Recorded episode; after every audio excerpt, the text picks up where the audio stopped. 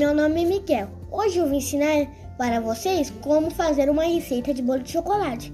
Três ovos, duas xícaras de farinha de trigo, duas colheres de manteiga, três colheres de Nescau, uma xícara de leite. Modo de fazer. Misture tudo na batedeira. Em seguida, unte a, a forma com óleo. Depois leve ao forno. 180 graus.